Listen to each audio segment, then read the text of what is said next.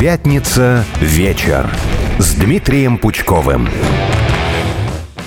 Это программа «Пятница вечер». Даже в январские праздники мы продолжаем для вас работать. Друзья, надеюсь, что вы отдыхаете, отдыхаете хорошо. Сейчас послушайте Дмитрия Юрьевича Пучкова, его мнение на разные события, которые происходят как в мире, так и э, в нашей стране. Ну и продолжите отдыхать. Меня Татьяна Ладяева зовут, а Дмитрий Юрьевич с нами уже на прямой видеосвязи. Я вас приветствую, Дмитрий Юрьевич симметрично. С наступившим Новым годом. С наступившим. Вот, казалось бы, только-только виделись, а это было уже, получается, а, в прошлом году. И вот уже какие-то новости есть из-за 24 которые мы будем обсуждать. Но сегодня все-таки у нас э, праздники продолжаются пока еще. И поэтому э, я предлагаю нашим слушателям сделать э, подарок. Мы ответим на ряд вопросов, которые э, они нам отправили, они нам активно их э, писали заранее в телеграм-канале «Пятница вечер». Друзья, такая возможность у вас продолжается, потому что, когда будет перерыв, обязательно посмотрю, что вы еще дополнили, дописали. Ну и скачивайте мобильное приложение «Радио Спутник». Все вопросы, которые вы отправите через приложение, я тоже увижу. В общем, по ходу пьесы, что называется, по ходу эфира будем, э, если что, эти вопросы менять и выбирать самые интересные, самые небанальные. А я вот что решила. Я, э, скажем так, сделала над собой усилия и посмотрела э, просто огромное, как никогда, количество новогодних обращений лидеров разных стран. Ну, понятное дело, что Владимира Путина мы все смотрели, слушали внимательно 31 декабря. Помимо прочего, я очень пыталась найти обращение э, Джо Байдена. И вот э, для меня открытие. Этого обращения не было. То есть он дал некое интервью накануне. До этого, оказывается, в 22 году он просто в Твиттере написал пост, значит, поздравляю с Новым годом. А, и все. И на этом все. Как вам позиция вот такого лидера, что он не обращается к своим гражданам? Ну, тут надо понимать, на мой взгляд, это чужая страна, чужие обычаи. Они же там все христиане, по всей видимости, они празднуют Рождество, а Новый год им по барабану абсолютно. Новый год – это у нас-то это советский праздник, антирелигиозный в корне, так сказать, специально назначенный для того, чтобы люди башку себе всяким не забивали. Поэтому у них оно как-то вот так. Вот в прошлый раз рассказывал, меня как-то раз на Новый год заманили в город Барселону. Красивый город, прекрасный прекрасные люди, только праздника никакого нет, потому что они католики, и им это неинтересно вообще. Так что, что там Байден кого с чем поздравил, я лично, ну, это у вас, я понимаю, у вас-то профессиональный поиск и профессиональный интерес. Ну, мне, как обывателю, интересно только мнение, что скажет президент моей страны. Вот это я внимательно слушаю. Да, президент был собран, на этот раз, как мне показалось, несколько суровее, Я чем тоже в это отметила. разы. Да, вот да, такое чувство, что, да. знаете, прям напряжен, собран, значит, сразу говорит, что мы тут не расслабляемся, да, несмотря на Да. праздники, двигаемся дальше. Главный То посыл, да, вот какой. Да. Да. в курсе всех происходящих событий, надо собраться и надо войну отвоевать как следует. Вот я лично я увидел вот это. Да, попразднуем, но и от насущных вопросов отвлекаться категорически нельзя ни на минуту. Это действительно так, причем очень многие сетуют на то, что вот, мол, того в этот раз новогоднее обращение Владимира Путина было одним из самых э, э, коротких за всю историю, но мне кажется, не это главное, потому что, вот знаете, другой пример, ну вот э, Зеленский, его, значит, обращение я тоже посмотрела, посмотрела не целиком, но элементарно больше 20 минут мне не захотелось на это тратить, поэтому я так, э, э, опять же, с э, профессиональной точки зрения мне это было интересно, но куда в 20 минут, что там записывать, и там рассказывается история значит, всего, что происходило за последние два года с э, кадрами, угу. военными и прочим, э, прочим. Что Зеленский сказал, допустим, да, украинцам? Он говорит, что выбор надо делать, как бы рано или поздно его придется делать всем, либо стать беженцами, либо стать гражданином, либо работать, либо идти воевать. То есть везде вот такой вот был ультиматум. Ну, а с другой стороны, что еще он мог сказать, учитывая, как там все провалилось?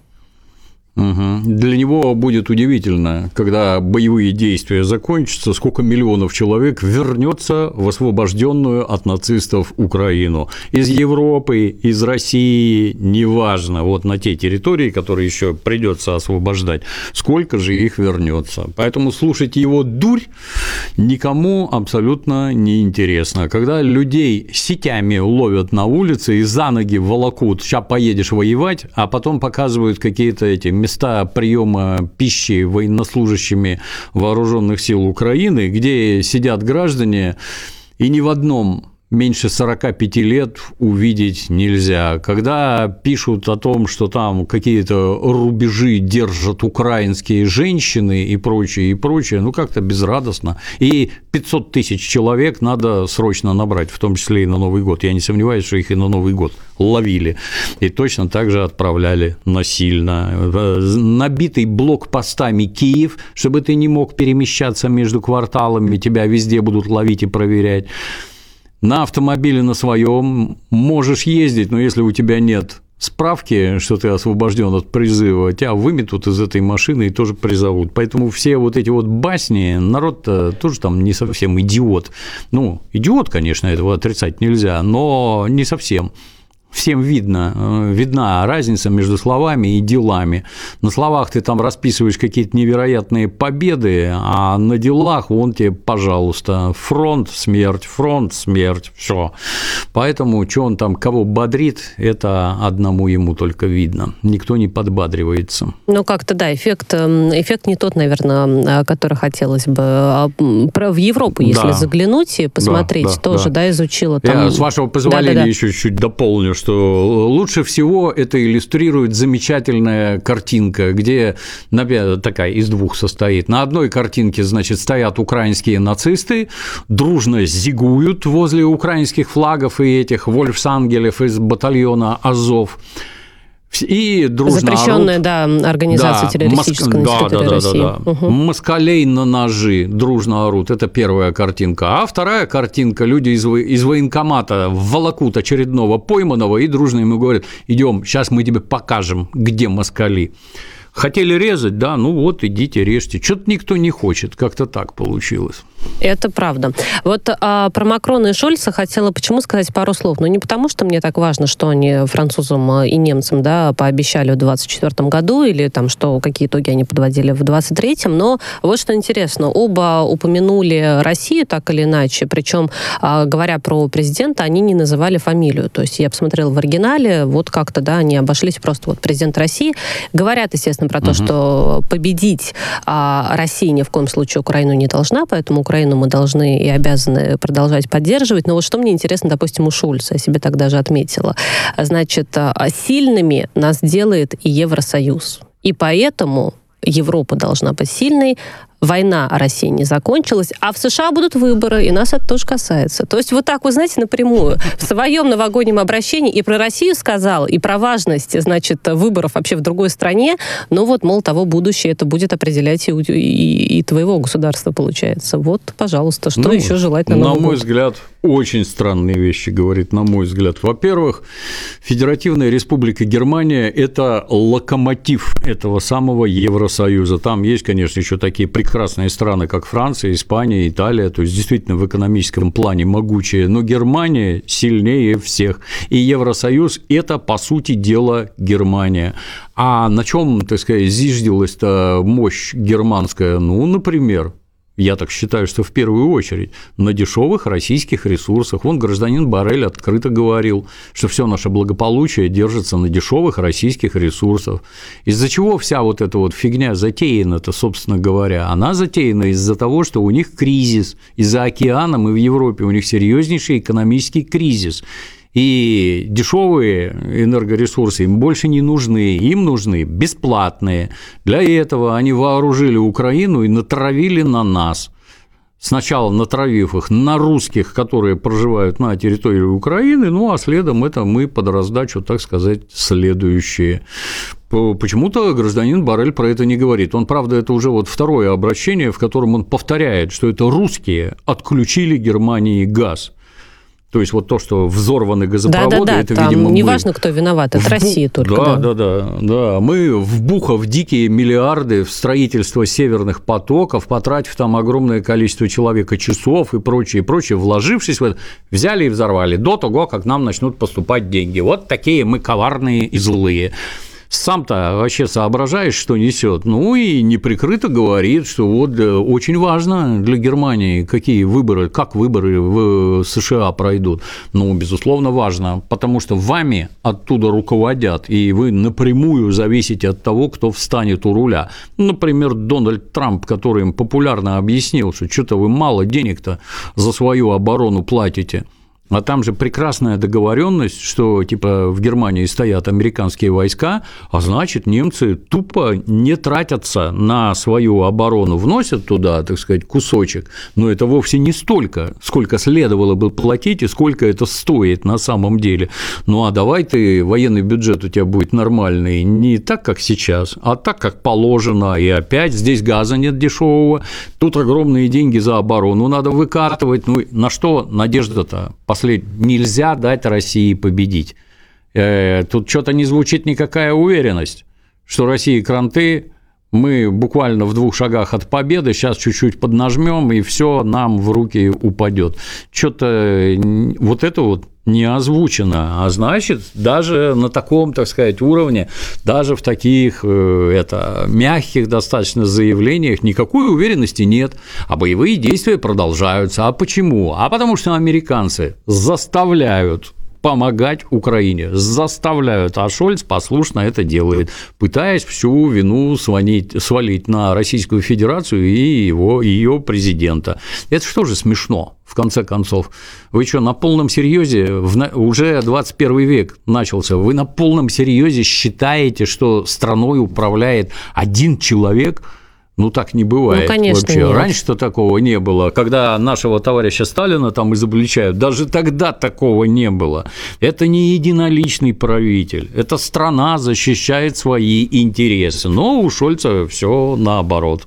И у Макрона то же самое. И у Макрона, и у не только. Там, конечно, я не стала абсолютно все страны смотреть, нам эфира не хватит, да и незачем это. Все-таки я себя тоже решил тут пожалеть, и так э, достаточно вот этого количества. Но давайте буквально пару слов, это все-таки тоже очень важно важный регион, э, Дальний Восток. Э, Си Цзиньпинь в новогоднем обращении, он сказал, что воссоединение Китая с Тайванем неизбежно.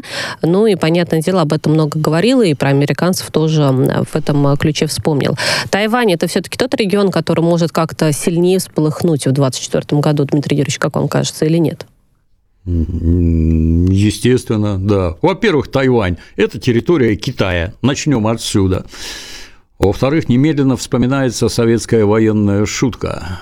Крах империализма неизбежен, как восход солнца, сказал Салага и вытер слезы половой тряпкой. Там про другое, конечно, смешно, но тут лично у меня никаких сомнений не вызывает вообще. То есть китайцы, ну, мы много лет за ними смотрим, ну, был у них, было пару припадков, когда они там с нами пытались бодаться на Даманском, и когда они где-то там в конце 70-х напали на Вьетнам где там по башке изрядно получили и отошли назад. Вот эти вот военные агрессии всякие, это вообще не китайский стиль. Нет. Нет, надо подождать, надо создать правильные условия. Вот есть такая хорошая игра Го, много объясняющая в китайском характере. Не надо торопиться, не надо. Надо потихоньку делать вот это, делать вот то, устанавливать крепчайшие промышленные торговые связи, устанавливать личные связи. И когда все это созреет, оно просто само в руки упадет. Американцы, конечно, про это знают и спонсируют на Тайване прямо противоположное. А вот вам оружие, а вот вам боеприпасы, а вот вам лично деньги, а вот чтобы учения вы выступали. какие-нибудь провокации, да, да, да, да, обязательно. А как же, да. Тут наши самолеты летают, разведчики, ну, их самолеты-разведчики уже, я уж не помню, лет 10 как, какой-то их разведсамолет изловили, разобрали и в ящиках отдали вместе со всей их секретной аппаратурой. Ну, правильно делают, да. То есть я считаю, что китайцы, они вот это вот прямое военное вторжение, им не надо, хотя они показывают, Можем и так. Но действовать, на мой взгляд, будут по-другому. Как бы американцы не старались их в военную авантюру втянуть. Да, вот. будем наблюдать. Они всегда предупреждают, то есть некий такой дипломатический подход пытаются, да, и найти и выход тоже, и, и решение проблемы. Но посмотрим и на действия американцев. Понятное дело, какие там у них э, свои интересы. Переходя к внутренней повестке, конечно, про Белгород э, обязательно мы должны сказать. Ну, во-первых, из последних новостей, что эвакуация происходит, все желающие желающих, да, кто в целях безопасности не хочет пока больше а, оставаться в своих домах. А власти местные, а, губернатор Гладков об этом сказал, что мы готовы вас эвакуировать и временно разместить. Поэтому ситуация там напряженная. Буквально накануне снова были обстрелы. Не только Белгород, хотя 30 декабря особенно отметила здесь, да, Путин даже назвал терактом обстрел города, который был, ну и Крым. Про Севастополь мы очень часто, чаще стали читать, что так или иначе туда тоже что-то летит. Но вот если про Донецк я читаю, что был обстрел тоже буквально там а, сразу после Нового года, и это по-своему уже, к сожалению, привычно, но это зона спецоперации. Здесь Крым, Белгород, это уже другие города. А, что будем а, дополнять, да, вот к этим новостям? Очень примечательно, в Петербурге отменили новогодние концерты из-за обстрелов Белгорода, да, то есть такая солидарность а, была, и показать гражданам этих, этого города, что они не одни. Ну, тут надо копнуть немножко глубже. Например, Донецк обстреливают с 2014 года без затей. Мирный город, рассказывая, что там стоит какая-то военная техника. Ну, поскольку, поскольку украинские нацисты всю свою технику располагают в городах, как мы это видели в Мариуполе, в Артемовске, везде одно и то же. Они боевую технику загоняют в города и, прикрываясь мирными жителями, ведут боевые действия. И вот по Донецку они стреляют уже 9 лет. 10 можем Уже сказать получается, да, да, да, 24 да. год. Что касается Крыма, Крым, как мы знаем, и не признан территорией Российской Федерации. И, соответственно, с точки зрения наших этих западных партнеров, это совершенно справедливое воздействие на Севастополь, например. С их точки зрения, украинцы имеют полное право наносить Бить по собственному городу, удары, да, да, по Севастополю, да, совершенно спокойно, убивать собственных граждан, они считают, что это их граждане, по всей видимости, а с Белгородом ситуация несколько иная. Белгород – это территория Российской Федерации, для многих открытие, но мы на Украине войну в прямом смысле, в юридическом смысле слова не ведем.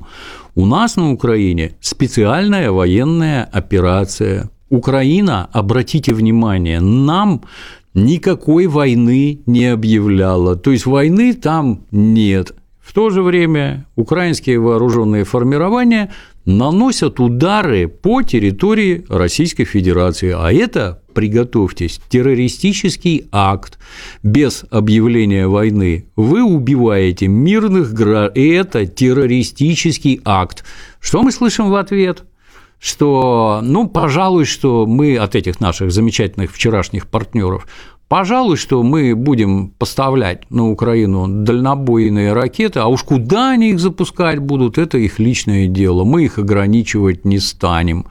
Но мы и до этого все, кому интересно, видели, что если вы там поставляете какой-нибудь этот Storm Shadow, перепрошитый на 100 километров, то они его на месте естественно, под руководством умелых британских специалистов перепрошивают на совершенно другую дальность и после этого запускают и ничего, никто не жужжит. То есть тут ситуация нехорошая до крайности. То есть они наносят удары, совершая террористические акты по мирному городу Белгороду. Кстати, вот в который раз следует отметить, губернатора. Губернатор там, вот, на мой взгляд, просто выдающийся Молодец, руководитель. Да? Угу.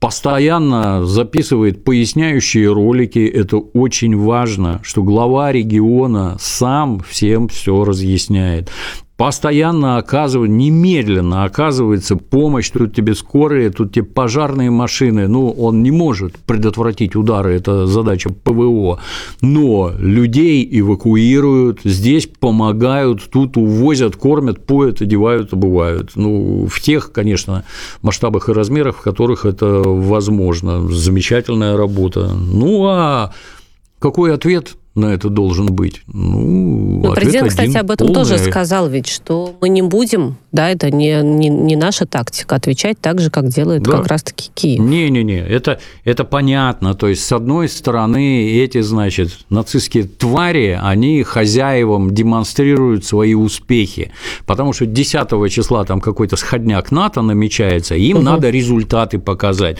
что мы тут не просто так. Вот посмотрите, он убили там сколько чем мирных жителей в Белгороде, это же прекрасно, вы же нас так учили, ну да, хороший результат, да, давайте еще запустите, мы вам еще дадим. Им надо показывать результат, потому что, ну, я не знаю, это же как, если в тебя деньги вкладывают, ты постоянно должен демонстрировать, что ты их правильно применил, правильно потратил, вот результат, дайте еще. Вот они за этим гонятся. Ну, с нашей стороны, что против этого? Только полная и безоговорочная победа. Обращаю внимание, вот под Новый год российская армия наносила ракетно-бомбовые удары. Что-то там не слышно про каких-то этих убиенных сотнях невинных граждан. Как обычно, удары мы наносим по военным объектам исключительно. Если гибнут люди, которые находятся на военных объектах, ну, совет можно дать ровно один. А вы не ходите по военным объектам, где собирают дроны, там, шьют военную форму и прочее, а вы не ходите, там нельзя находиться. Потому что, если посмотреть с другой стороны, а что это у вас там половина Киева в каких-то фитнес-залах, вы вот при ведении боевых, вы не боитесь, что по вам попадет? Нет, не боимся. Почему? А потому что не попадает, потому что русские не лупят по мирному населению. Вот исключительно по военным объектам. Ну, правильно, сильнее надо лупить, как можно сильнее, чтобы и дальше никаких иллюзий ни у кого не было. Я бы еще расширил и усилил, для многих уже многократно говорил, что подобные вещи, вот нанесение ракетных ударов по Белгороду, это не так, что пьяный украинский нацист сел в какую-нибудь ольху и поехал лупить. Никак нет. Для того, чтобы нанести такой удар, отдается приказ, как правило, в письменной форме, к совершенно конкретному подразделению, где определяются координаты, по которым стрелять, определяется расход боеприпасов, ну и вот личный состав, да. Так а кто это утверждает? Лично Зеленский, я не сомневаюсь, что это под его контролем. Дальше командование этого полка, дивизии, там, да, у каждого есть имя, фамилия и отчество, адрес проживания. Это убийцы, террористы и военные преступники. Ну и в целом совершенно законная мишень. Даже прежде чем до них добрались соответствующие люди, ну, опубликуйте фамилии, имена, отчество. Кто это такие? Кто руководил вот этим этим экипажем РСЗО «Альха», кто это пускал ракеты по мирному Белгороду, этот гражданин должен предстать перед судом, и экипаж его должен предстать перед судом, потому что исполнял преступные приказы. Кто их отдавал, это уже второй вопрос. А вы все поедете на зоны, на пожизненное желательно. Как-то так. Причем, мне кажется, очень показательно, когда вы про те же фитнес-центры в качестве яркого примера приводили на протяжении всего 23 года раз разные чиновники, европейские, в том числе президенты и прочие, они ведь приезжали в Киев. Когда они приезжают, у меня вопрос, ну, значит, там, наверное, безопасно, раз вы туда едете, не Конечно. боитесь, и вот, пожалуйста, там постоянно какие-то встречи, переговоры, рукопожатия, потом застолье, возможно, да, вот то, чего мы уже с вами не видим. Дмитрий Юрьевич, предлагаю сделать небольшую паузу, на новости уйти, заодно почитать вопрос от наших слушателей, потому что как раз-таки уже после mm-hmm. новостей к ним перейдем и буду их э, активно задавать. Татьяна Ладяева, Дмитрий Пучков в эфире «Радио Спутник». Через несколько минут вернемся.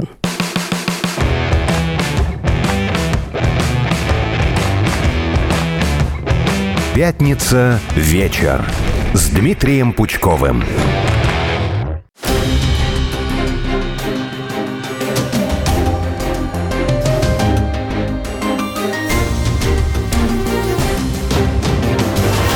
В эфире радио «Спутник».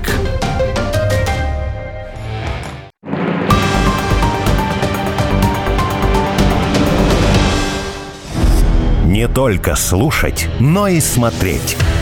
Весь эфир «Радио Спутник» можно увидеть. Открываем Рутюб и подписываемся на канал «Радио Спутник». Диалог. Форма устного или письменного обмена высказываниями, репликами, вопросами и ответами между двумя или более людьми посредством написания текста в письмах или другими методами. Генри Сардарян. Ученый, политик, дипломат, доктор наук, декан МГИМО, автор книг и пособий по политическим системам. Диалоги с Генри Сардаряном. Передача на радио «Спутник». По понедельникам в 17.00. Н. Невменяемый идиот с кривым лицом. Я. Яркая иллюстрация имбецильности. Ш. Шизофреник. О. Одноклеточные олигофрены и дегенераты. Каждую среду ваш словарный запас в области политики увеличит Армен Гаспарян. Тот самый, кто познакомил вас со словом «денацификация» еще когда это не было модно. В пять вечера по средам на радио «Спутник».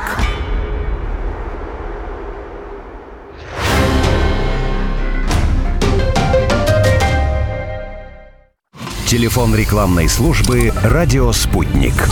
Плюс семь четыре девять пять девятьсот пятьдесят шесть ноль шесть пять. Радио «Спутник». Новости студии Марина Толкачева. Здравствуйте. Силы ВСУ обстреляли город Шибекино в Белгородской области. По предварительной информации, есть один пострадавший. Это охранник одного из промышленных предприятий. Бригада скорой доставляет его в больницу, сообщил губернатор региона Вячеслав Гладков. Он отметил, что после удара украинских сил зафиксированы различные повреждения на территории трех промышленных предприятий. Возгорание не произошло. На месте работают оперативные службы. Новое оборудование появилось в больнице интенсивного лечения в Мариуполе. Об этом сообщил вице-премьер России Марат Хуснулин, который сейчас находится с рабочей поездкой в регионе. В телеграм-канале он пишет, что в этой клинике в месяц принимают 15 тысяч пациентов и без прерывания лечебного процесса установили аппараты для проведения МРТ и КТ. И за январь должны успеть поставить ангиографические комплексы. КНДР провела стрельбы артиллерии на море в ответ на учения Южной Кореи. В Пхеньяне заявили, что выстрелы не оказали даже косвенного влияния на южнокорейские острова и призвали Сеул перестать перекладывать ответственность за ситуацию на Северную Корею, передают региональные СМИ. Ранее стало известно, что КНДР в пятницу утром обстреляла из береговой артиллерии свою же собственную территорию в районе двух южнокорейских островов. На протяжении трех с половиной часов была объявлена эвакуация. В Белом доме растет напряженность между двумя главными представителями президентской администрации, ответственными за взаимодействие с журналистами. Это пресс-секретарь Карин Жан-Пьер и координатор по стратегическим коммуникациям Джон Кирби, сообщает интернет-издание. Частично противоречия вызваны тем, сколько времени оба проводят ежедневно в общении с прессой. При этом Кирби, ставший фаворитом Джо Байдена, публично не заявлял о планах стать пресс-секретарем Белого дома, но в общении с коллегами уже обозначил такое желание. Жан-Пьер свою очередь, намерена сохранить за собой пост после возможного переизбрания Байдена на новый срок.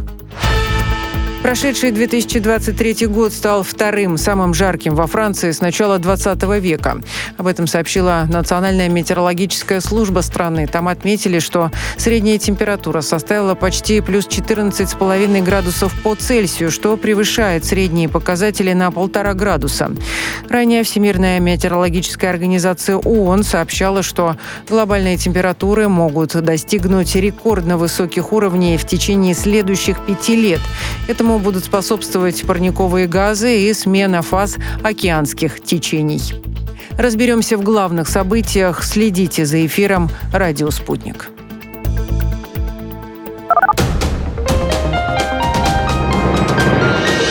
Следующий выпуск новостей на «Спутнике» через полчаса.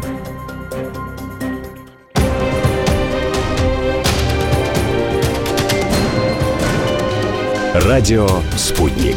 Разберемся. Москва, 91 и 2 FM.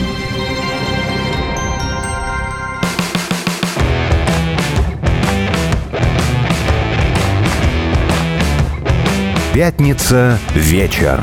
С Дмитрием Пучковым. Возвращаемся в студию «Радио Спутник». Продолжаем прямой эфир. Татьяна Ладева, микрофона. Дмитрий Юрьевич Пучков со мной на прямой видеосвязи из Санкт-Петербурга. И мы начнем уникальный формат для программы «Пятница вечер». Не только я буду задавать свои вопросы, но, конечно, тоже все равно попытаюсь что-то там выяснить, то, что мне интересно. Но и наши уважаемые слушатели активно подключались, готовились, может быть, даже лучше меня к сегодняшнему эфиру. И, собственно говоря, целый перечень разных аспектов просит э, у вас, э, Дмитрий Юрьевич, уточнить. Давайте приступим. Да. Да, готовы. А в последнее время, в последние дни, ну и так будет э, до марта, так точно, активно начинают и все больше и больше появляются новости э, касательно а, того, кто будет э, кандидатами и как вообще будут проходить выборы президента России в 2024 году. Вот одно из последних, что Слуцкий и Дованков зарегистрированы кандидатами, что ЦИК завершил прием документов для участия в выборах президента, что штаб Путина получил подписи в его поддержку из 19 регионов, и сбор продолжается. Вот Алексей а, задает нам такой вопрос. Как вы считаете, к следующим выборам Путин будет ли готовить преемника и должен ли хороший лидер вырасти сам, пробившись среди сорняков? Я бы вот дополнила, расширила вопрос, какими качествами вообще должен обладать лидер Российской Федерации? Же угадать невозможно. Владимир Владимирович никому не докладывает, готовит он себе преемников или нет. Наверное, готовит, но вовсе не так, как может показаться. То есть за ручку никто никого водить не будет и что-то показывать, здесь устроено вот так, а тут устроено вот это. Нет. В первую очередь человек, который занимает подобную должность, это должен быть очень и очень серьезный управленец с огромным опытом. Естественно, такой может вырасти только медленно. Вот эти вот зашедшие с улицы «я буду президентом», ну да, юридически такая возможность есть, но тут сразу хочется задать вопрос. Ты в своей семье, кроме кота, кем-нибудь можешь руководить? Если нет, то непонятно, зачем да, ты знаете, сюда лезешь. и да. кот не всегда поддается не вот всегда такому слушается, руководству. Ну, непонятно, куда эти люди идут. Вот. Но, тем не менее, да, вот всякие там объявились, ну, если у них какие-то перспективы, я считаю, что, в общем-то, нет. Выборы должны быть произведены. Президент должен быть избран по закону, и поэтому выборы проведены будут. Да, ну, получат ли они какой-то процент? Конечно, получат.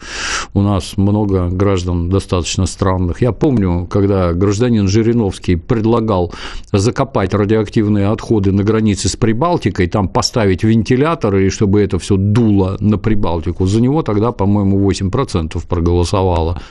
Может ли человек в здравом уме за такое голосовать? Ну, оказывается, 8% все-таки набралось, да, это действительно. Да, да. Поэтому растет ли преемник? Ну, естественно, растет. Но мы его не видим и не знаем. Может быть и хорошо, потом э, зато да. Э, будем знакомиться поближе.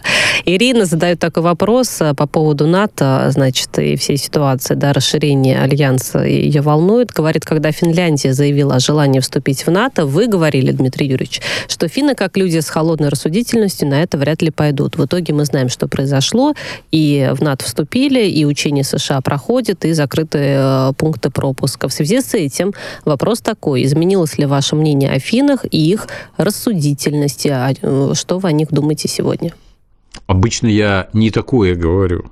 Я говорю, что финны рассудительные и холодные, только их никто не спрашивает, поэтому вы, возможно, не обратили внимания. Там не проводятся всенародные референдумы, пустить НАТО или не пустить.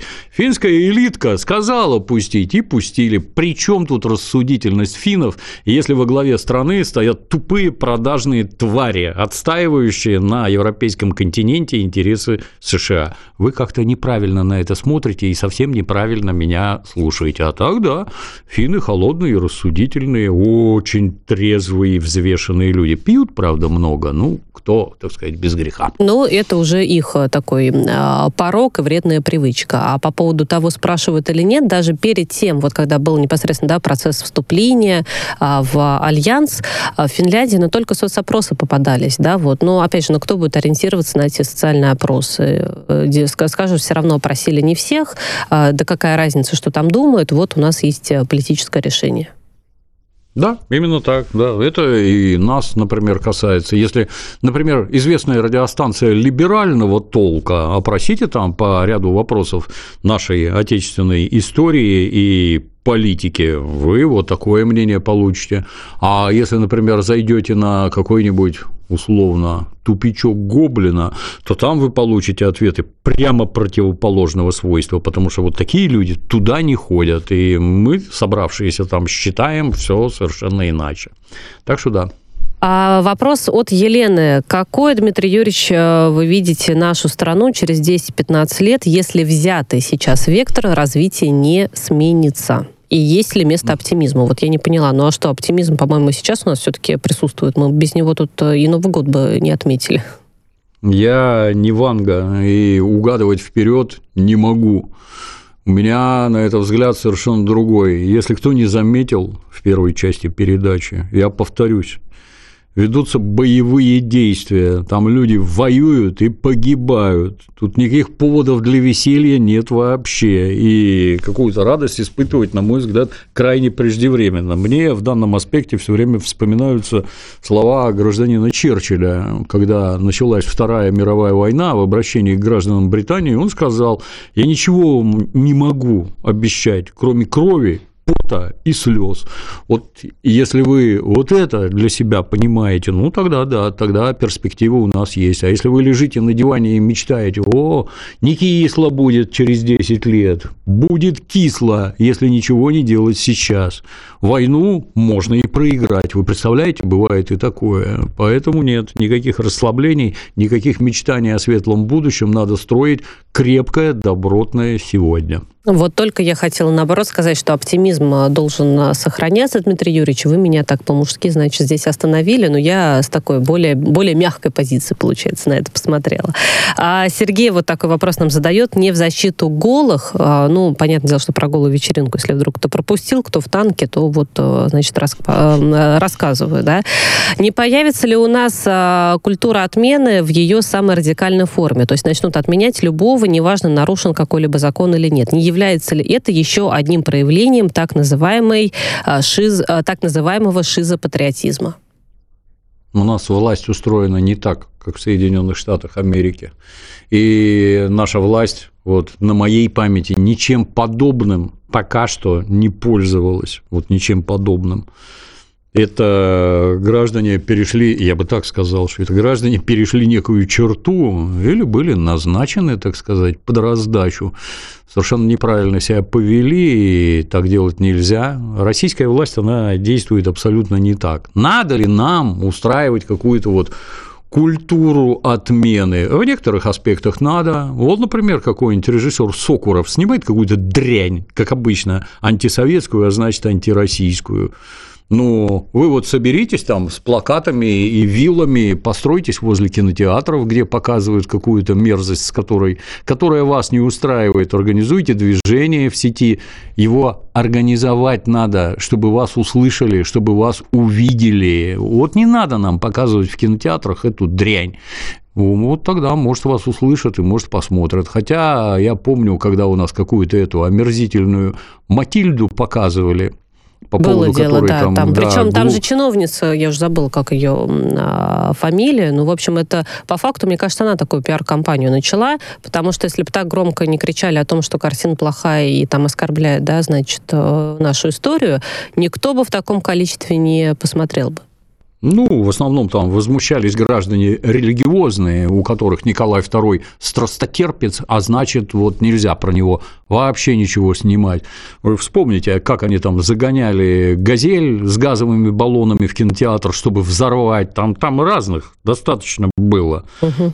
Фильм откровенная дрянь. Вот Я не смогла дрянь. больше 20 минут посмотреть. Вот реклама-то просто... была, а интереса в итоге не было. Да, да, просто потому, что он неинтересный. Не потому, что там какая-то идеология про это что-то не так сказали про большевиков, не так сказали про царя. Нет, это просто плохое кино. Самое дорогое, кстати, в истории нашего новейшего кино. Ну, вот дрянь. И что? Это как-то повлияло на прокат? Даже попытки взорвать кинотеатры нет, не повлияло. У нас оно работает совершенно не так. И если вы смотрите на Америку и видите там вот такое, то я вас уверяю, у нас это просто не так. И так не будет. Мне хочется в это верить. Сразу вот так, неск... как у них не будет, да. Дмитрий Юрьевич, сразу несколько вопросов про э, систему образования нынешнюю. Я решил их объединить. Ну, во-первых, Виктория спрашивает, почему нынешняя система образования заточена на взращивание малолетних дебилов. А второй вопрос от Андрея, почему, говоря о школе, сейчас слышим учителя, мол, того забыли слово педагог. Ну, вот не знаю, есть ли тут принципиально действительно разница, тем более э, в университетах, мне кажется, преподаватели, ну, тоже хорошо хорошее э, слово, почему нет, какая разница, вопрос уважения. Но в целом, как оцениваете то, как обучают сегодня? Ну, у меня такое чувство, что граждане в 90-е годы не жили когда все наше государство, все сверху донизу ломали. Например, в том числе ломали советскую систему образования. Задайте себе, вот мы такие вот тут все умные сидим, потому что нас коммунисты так вот обучили. Такая у них была система образования, в рамках которой мы такие умные образовались путем образования, угу. извините за тавтологию. И это надо было сломать не нужны никакие там специалисты, э, высшее образование в таких масштабах и объемах не нужны. У вас тут должны выращивать людей, а, для оккупационной администрации и особые таланты вывозить в Соединенные Штаты Америки. Все. Больше ничего не надо. Население, как при Гитлере, вы почитайте там какие-нибудь эти древние документы. Вот один репродуктор на всю деревню на столбе, вот и все ваше образование. Три класса, умеешь читать, можешь поставить подпись под документом. Все, больше ничего не надо. Ну, поэтому все это старательно ломали. Не нужна советская система образования, не нужна. Вы не должны быть образованы. Ну, а, а что вы, собственно говоря, как-то странно чего-то хотеть от нынешних педагогов, если переделана вся система, а она переделана под все эти баллонские системы образования, для того, чтобы здесь выращивать кадры, которые ценные, можно вывести в Европу и в США. Если все это поломано, что учителей-то винить? Если их заставляют учить детей по каким-то идиотским методичкам, не дающим результата. Ну что, ломать все это обратно надо и строить. Я не за то, что а давайте восстановим советскую систему. Это невозможно как говорится, в одну и ту же реку два раза невозможно. Но брать хорошее, что там было, и возвращать обратно, да, надо, безусловно, надо. Иначе, если мы детей не будем выращивать так, как надо нам, ну, нам кранты. Знаете, я тут в защиту учителей тоже, значит, хочу добавить. Я представитель той самой вот баллонской системы, от которой все сейчас активно отказываются. Не было у меня советского образования. Может быть, поэтому кто-то сейчас из наших слушателей, зрителей скажет, ну, смотрите, глупый сидит, с Дмитрием Юрьевичем пытается беседовать. Ну, может быть, и будут правы. Но, тем не менее, вроде как э, в жизни чего-то там добилась, и вот в эфире э, что-то говорю. Я это к чему? Я к тому, что очень важно желание э, твое лично лично читать, смотреть, учиться, стараться. Тут не только учителя тебе должны, не только школа тебе должна. Это же тоже очень важно. Есть хорошая азиатская поговорка. Можно подвести ишака к воде, но пить его не заставит даже шайтан.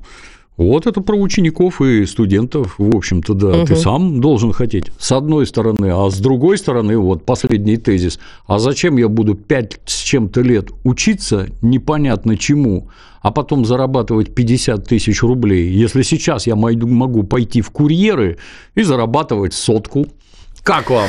Такой Ой, больную расклад. тему, да, ведь зарплата да. такая больная тема, Дмитрий Юрьевич. Мы все читаем, читаем с вами новости о том, что они растут, а мне кажется, половина людей говорит, ну где, где, значит, этот рост, мы что-то у себя в кармане не наблюдаем, только инфляция и прочее, прочее. Но это уже другая тема. Но, кстати, про а, труд, так или иначе, Дмитрий Юрьевич, вопрос такой от вашего тезки, от Дмитрия. Считаете ли вы себя трудоголиком? Но учитывая, что мы э, выходим 5 января в эфир с вами не отдыхаем, мне кажется, ответ э, здесь очевиден. Ну, трудоголики – это как алкоголики, фактически наркоман. Я нет, я по выходным, например, ничего не делаю. У меня выходные. Крепко сплю, сладко ем, занимаюсь физкультурой, и, в общем-то, нет. Дисциплина. Нет, не считаю. И на работе, да, должна. Если у меня производственная дисциплина, безусловно, есть. Но чтобы вот трудоголик, нет. Нет. Одну тему, еще один вопрос от нашего слушателя, потом вас еще тоже помочь по поводу актуальных новостей. Значит, Егор задал такой вопрос, очень интересный, все-таки новогодний я решила взять. Если у вас фотография с президентом, имеется в виду с тем, когда он э, новогоднее обращение, да, у него вот с телевизором по факту, на котором изображен президент, во время одного из новогодних обращений. В нашей семье такая существует традиция. Егор, у меня была когда-то такая фотография, признаюсь, я была инициатором, когда только селфи стали популярны, значит, с друзьями мы сидели, я говорю, ну идемте фоткаться. Ну вот сфоткались, э, где-то в закромах э, памяти, возможно, фотографию эту могу найти. Дмитрий Юрьевич, вы так баловались, не баловались, фотографировали фотографировались? Нет. Нет. Мне ну непонятно, зачем ну это. Мы всей семьей фотографируемся под елочкой, ставим фотоаппарат на штатив, бежим к елочке, под елочкой фотографируемся. И а смотрите внимательно обращение президента, это факт. Да, а, а с телевизором нет, не фотографируемся. А, хочу узнать ваше мнение по поводу вот такой спортивной истории. На этом мы пока закончим ответы на вопросы слушателя. Алена Минчук обязательно во второй части тоже продолжит, потому что вопросов было очень много. По поводу спорта спорта. А, вот казалось бы, но просто политика здесь очень сильно, понятное дело, замешана. Значит, российский шахматист Денис Хисматулин, он говорит, что он не обиделся на ту ситуацию, которая произошла. Он пришел на турнир, и поляк, а, его а, фамилия, уж не знаю, случайно или нет, но фамилия Дуда, хотя это шахматист, значит, польский, да, не пожал руку. Но мы такие ситуации уже знаем, и в фехтовании была история, громкая, скандал и прочее, прочее. Но вот Денис говорит, что я не обиделся, ничего страшного, хотя в ФИДЕ э, сразу начали заявлять, что против польского шахматиста, который не пожал руку россиянину, а, могут ввести э, санкции. Ну, то есть вот такая, такое давление продолжается, получается, в сторону наших э, спортсменов. Как вы относитесь к таким историям? Я с нашим спортсменом абсолютно согласен и выдвинул бы тезис известный «на обиженных Богом не обижаются». Не надо обижаться. С другой стороны, лично я выступаю за то, что как только некий персонаж получивший доступ к этим соревнованиям, нарушает регламент, знаешь, ему засчитывается поражение, и его оттуда выкидывают просто и без затей. Мы, я не знаю, всю сознательную жизнь я слушаю «О, спорт, ты мир», вот там гражданин Кубертен, вот тут какие-то принципы Олимпийских игр, все войны в Древней Греции затихали, когда Олимпийские игры трали-вали, это для того, чтобы демонстрировать, всем съехаться и подружиться, во-первых. Во-вторых, показать, что вовсе не обязательно воевать, можем вот, так сказать, на спортивных состязаниях определять, кто сильнее, быстрее и выше скачет. И вдруг вы сюда тащите политику, вы пока какие-то свои политические лозунги, прокламации пропихиваете. Вот бы наш спортсмен, если бы вышел и сказал, вы все козлы и выступаете на стороне мирового империалиста Соединенных Штатов Америки, твари нацистские. Почему он так не делает, интересно, а? А мог бы. Еще наверное. руку сам тянет, конечно, потому да, что да, вежливость могу объяснить, положено. почему. Потому что у нашего шахматиста есть А воспитание и мозги, а у вашего нет. Вот, вот, вот так. И я считаю, что это Олимпийский комитет жесточайшим образом, или кто там этим спортом заведует, угу. жесточайшим образом подобное должен пресекать и за это наказывать. Ну, посмотрим, будет ли в итоге какое-то наказание, но, к сожалению, я думаю, это факт, что не первый, и, к сожалению, я думаю, не последний случай, когда действительно наши спортсмены, мы им удачи отдельно желаем, стойкости, да, и, и сил, и характера в 2024 году, потому что, я думаю, подобные провокации еще а, будут. Что говорит Илон Маск? Ну, Дмитрий Юрьевич, мы с вами тоже, да, итоги подводили, прогнозировали, каким угу. будет 2024 год, но вот Илон Маск, может быть, с запозданием, но тоже подключился. Значит, говорит, я считаю, считаю, что 2024 год будет безумнее предыдущих. Вот, вот почему? Может быть, потому что выборы будут в его стране? Может быть, потому что там кризис какой-то? Еще что-то не так происходит? Ну, это ж, как говорится, наступает идеальный шторм, то есть буря такого размаха, что мы и не видели. Мир уверенно катится к Третьей мировой войне катят его туда Соединенные Штаты. Вот Соединенные Штаты затеяли боевые действия на Украине, успешно получилось втянуть туда Российскую Федерацию. Вот Соединенные Штаты 30 лет шерудили на Ближнем Востоке, и мы видим, что сейчас происходит в Израиле. Вот они лезут на Тайвань, вот они лезут в Китай, туда-сюда. А как это видится лично мне, сил и самое страшное, мозгов у мирового гегемона уже нет. Сейчас вот они тут это рассуют щупальца во все стороны, а потом все эти щупальца отрубят очень бодро. Ну и да, то, что мы видим, это, в общем-то, как говорил Леня Голубков, Мария Сергеевна, и это только начало. То есть то, что мы видим, это только начало.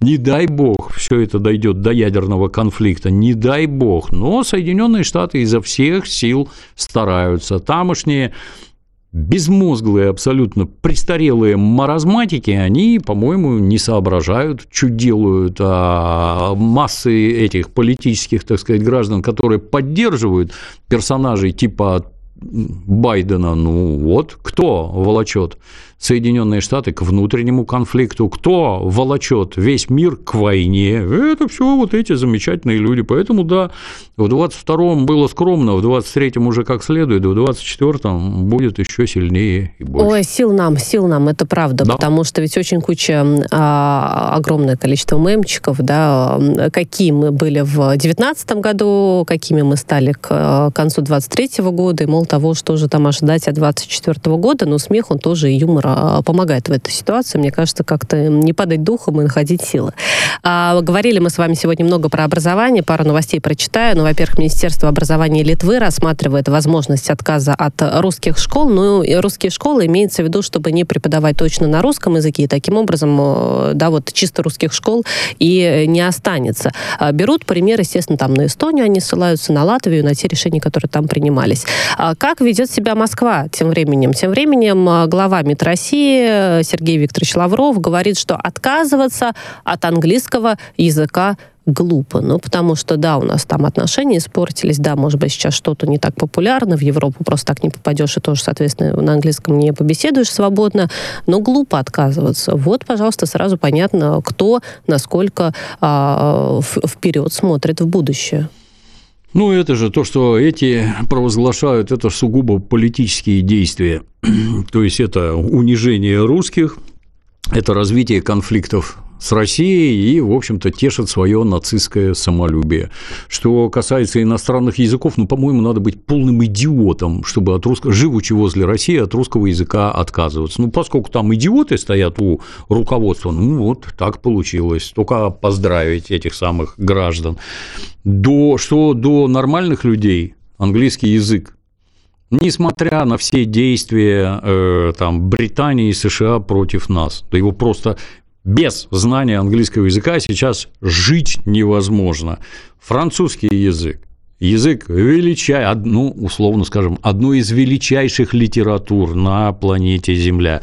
Немецкий язык, величайшие философы, итальянский, Испанский, ну, говорить не о чем, это не считая того, какое количество народу на планете Земля на этих языках разговаривает. Если я правильно помню, дедушка Ленин шесть языков вроде знал, да, как и подобало в те времена нормальному русскому интеллигенту. Ну, то же самое и сейчас. А вот это, про что сейчас говорили, это фрики, то есть уродцы, на которых только с сожалением смотреть можно. Ну вот, скорбные разумом, поэтому они подобными вещами занимаются. Зачем?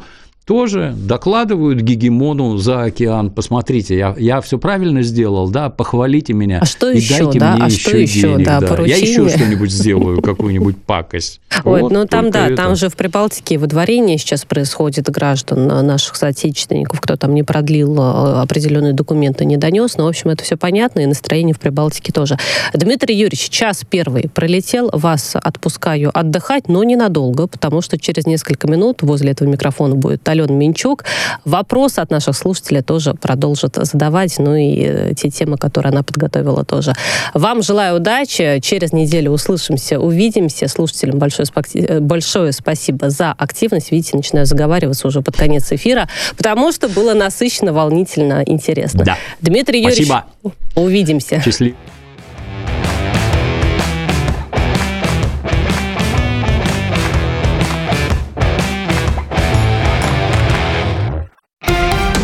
Радио «Спутник».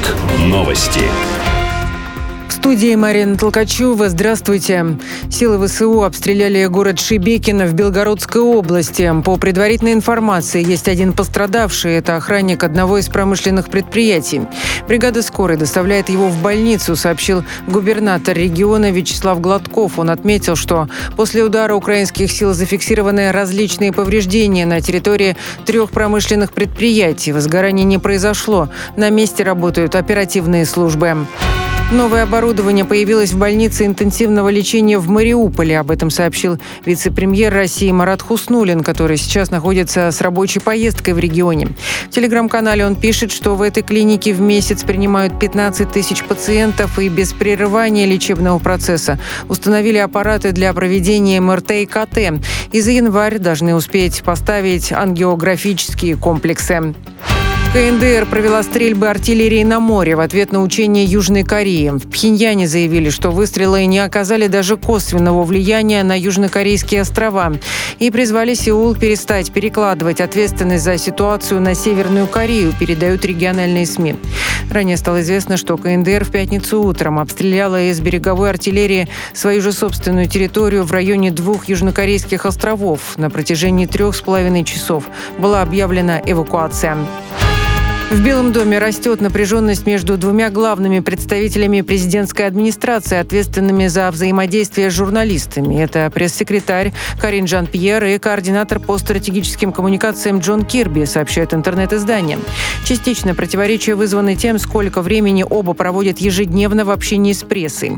При этом Кирби, ставший фаворитом Джо Байдена, публично не заявлял о планах стать пресс-секретарем Белого дома, но в общении с коллегами уже обозначил такое желание. Жан-Пьер свою очередь, намерена сохранить за собой пост после возможного переизбрания Байдена на новый срок. Прошедший 2023 год стал вторым самым жарким во Франции с начала 20 века. Об этом сообщила Национальная метеорологическая служба страны. Там отметили, что средняя температура составила почти плюс 14,5 градусов по Цельсию, что превышает средние показатели на полтора градуса. Ранее Всемирная метеорологическая организация ООН сообщала, что глобальные температуры могут достигнуть рекордно высоких уровней в течение следующих пяти лет. Этому Этому будут способствовать парниковые газы и смена фаз океанских течений. Разберемся в главных событиях. Следите за эфиром «Радио Спутник».